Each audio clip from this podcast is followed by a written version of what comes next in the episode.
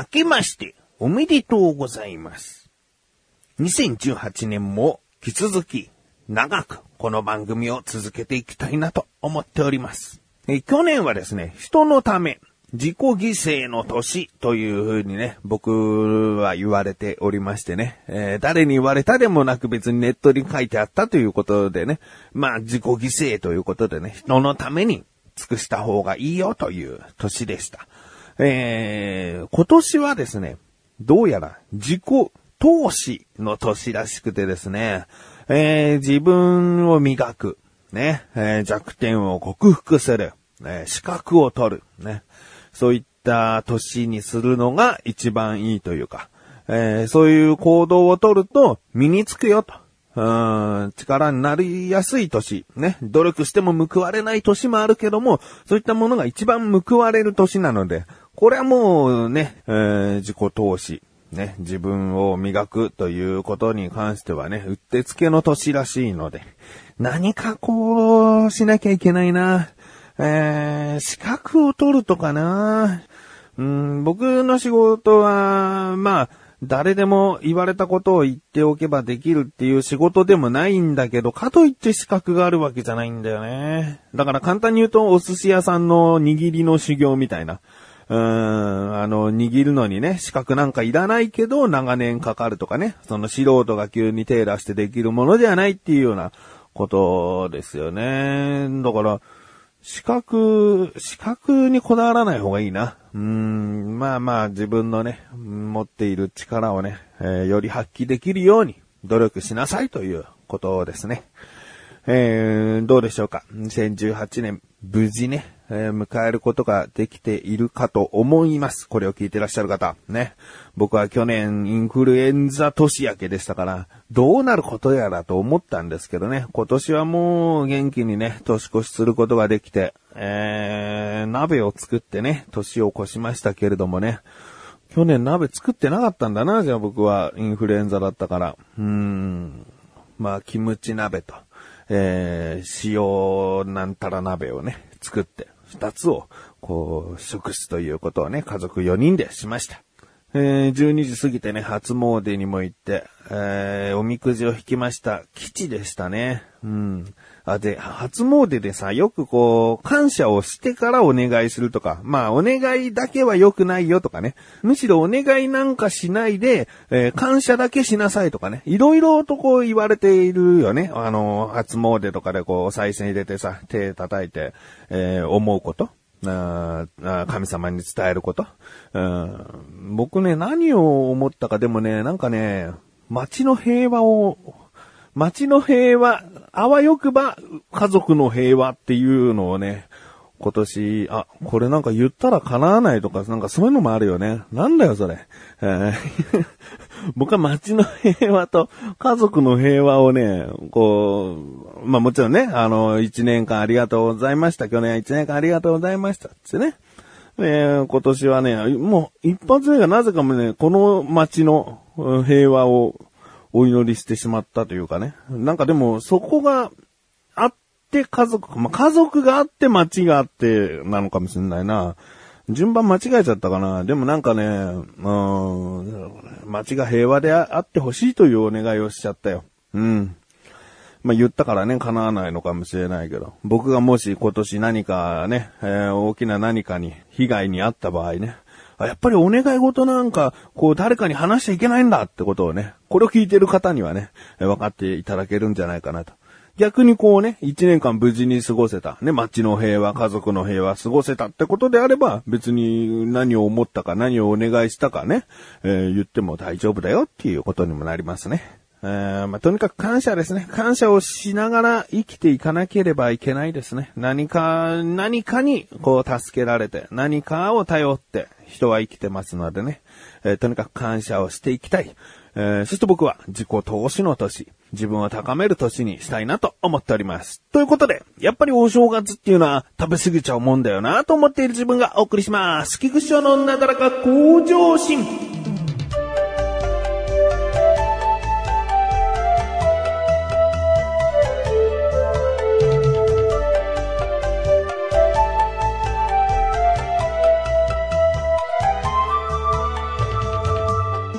メールいただいております。なだらかネーム、コーニーさんですね。えー、以前一度メールをいただいた方ですね。本文、前回メールを読んでいただきありがとうございました。実はこのようなラジオ番組にメールやハガキを送ったことがなくて、なだらかが初めてとなりました。笑い。自分のメールが読まれることが嬉しく、ちょっとハガキ職人さんとかの気持ちがわかりました。翔さんは初めてラジオ番組にメールやハガキを送った時のことを覚えてますかどんな番組に送りましたか？ではではまたメールさせてもらいます。ということですね。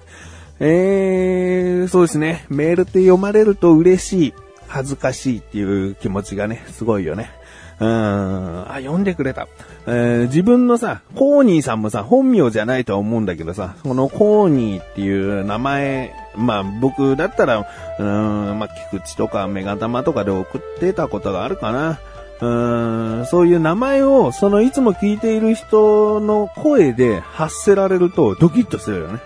うん、名前呼ばれてるっていうね。直接、直接になってるみたいな。うん、なんか向かい合って、こう話してくれてるかのようなね、えー気持ちになるよね。うん、僕がね、ラジオ番組に初めて送ったのってなんだろうなえーこの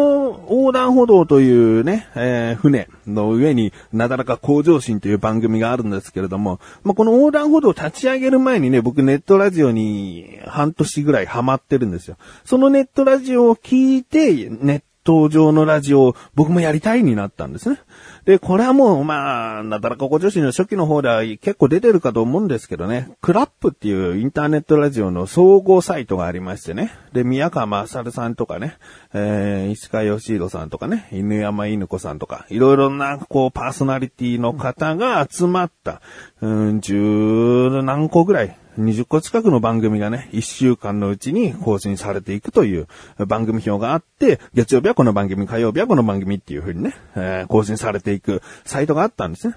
で、この番組ほとんど全部聞いてまして、えーもうどの方も魅力的だなと思ってね、えーずっと聞いててメールを送ったのが、あー多分石川義弘さんなんだよね。うん、石川、石川義弘さんっていうのは、もともとオールナイトニッポンのパーソナリティをやっていた方でね、えー兄貴と親しまれて、えーいた、もう人気のパーソナリティの方なんですけど、今もネット上のユーストリームか何かで、えー配信されていたりするかな、たまにね。うんまあ、軸の職業はミュージシャンですね。ミュージシャンやりつつも舞台をやられていたり、いろいろなことをやられている方で。で、その方の、ま、喋り方とか雰囲気とかがすんごいハマっちゃって。で、とある時にね、コカ・コーラキッドっていう映画をおすすめしていたんですね。でコカ・コーラキッドって、え検索していただくとわかると思うんですけど、まあそこまでメジャーな映画じゃないですね。うん。で、DVD にもなってないのかな。うん、だけど、石川義弘さんが、こう、すごくね、批判されるんだと。これが好きだって言うと、コカ・コーラキッド好きなんだって誰かに言うと、すごい、まあ知らないっていう人もいたけど、うーん、どこがいいの？みたいな、なんか、そういう風に言われちゃうんだと。で、悔しいな、みたいな話をしていて、じゃあ僕も絶対見ようと思って。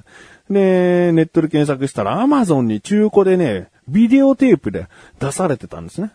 で、僕それ買おうと思って。で、買って届いて。で、その日の夜にね、こう、デッキに入れて見たんですよ。もう10年以上前のことですけどね。10年以上前でもビデオテープってもうほぼ廃れてきてる。うん、ほとんどが DVD とか、ブルーレイとか出始めぐらいの頃なんで。うん、だから、まあ、ビデオテープ久しぶりだなと思いながらビデオデッキに入れて、で、見ていたんですね。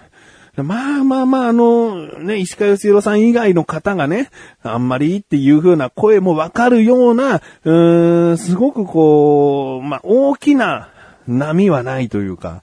なんか、な、淡々とこう、ストーリーが進んでいく感じね。うーん、で、まあ見てたんだけど、うん、まあ見終わって、ビデオデッキ止めて、で、次の日になってかな、まあビデオ取り出そうとしたんだよね。そしたらガガガッつって出てこなくなっちゃったよ。でも、なんか、もうどうにかして出せないかなと思って、ちょっと思いっきり引っ張っちゃったんだよね。そしたらもうテープがビーって出てきちゃって。で、まあ、どうやらビデオテープが劣化していて、それで、まあ、何かしらが絡まっちゃってみたいなことなんだよね。でも、一回は見れた。全部を見れたんだけど、もうね、ビデオテープなんてそんなになっちゃったら、もう見れないですから、うもうビーって引っ張って、もう中でもうすごく絡んでるのがわかるから、やむを得ずビデオテープをね、ハサミで切ってですね、えー、で、なんとかテープを取り出したという話なんですね。でも石川義弘さんがすごくもう一番好きな映画だって言ってるコカ・コーラキットを見ることができたという満足感はあるわけ。こう作品がとても素晴らしい。僕は共感できるって思ったわけじゃないんだけど、そのおすすめしているものを見れたということがもう嬉しかったから、まあそれと引き換えにビデオデッキもね、壊れてしまってね。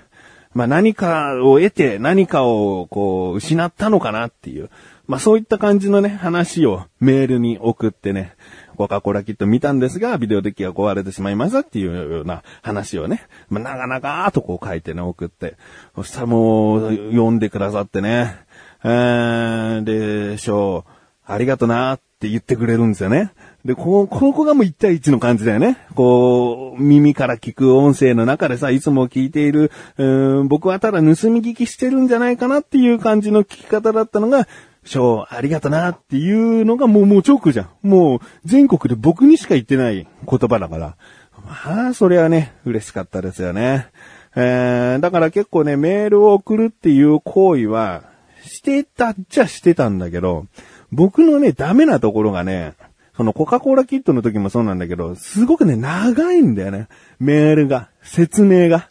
うん。で、こうこうこうなってこうなってしまいました。いや、だけど、こうなってしまったのには訳があって、こうこうこういう流れがあって、みたいな、なんかね、無駄な、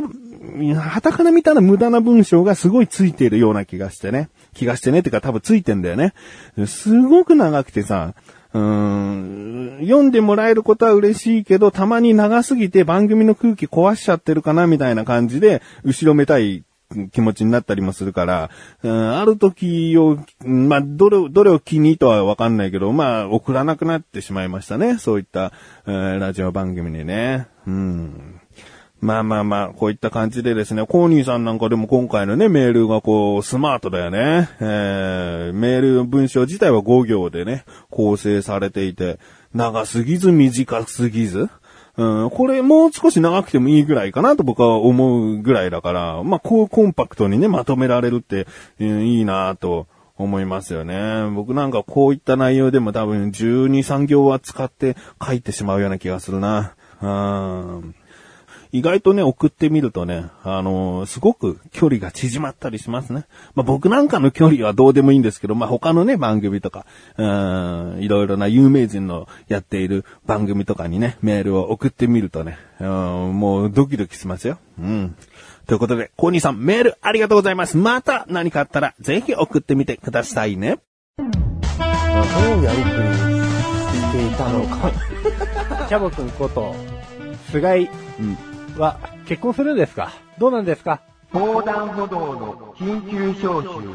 メンバー揃ってお送りする、ここでしか聞けないお話を、ぜひお聞き逃しなく。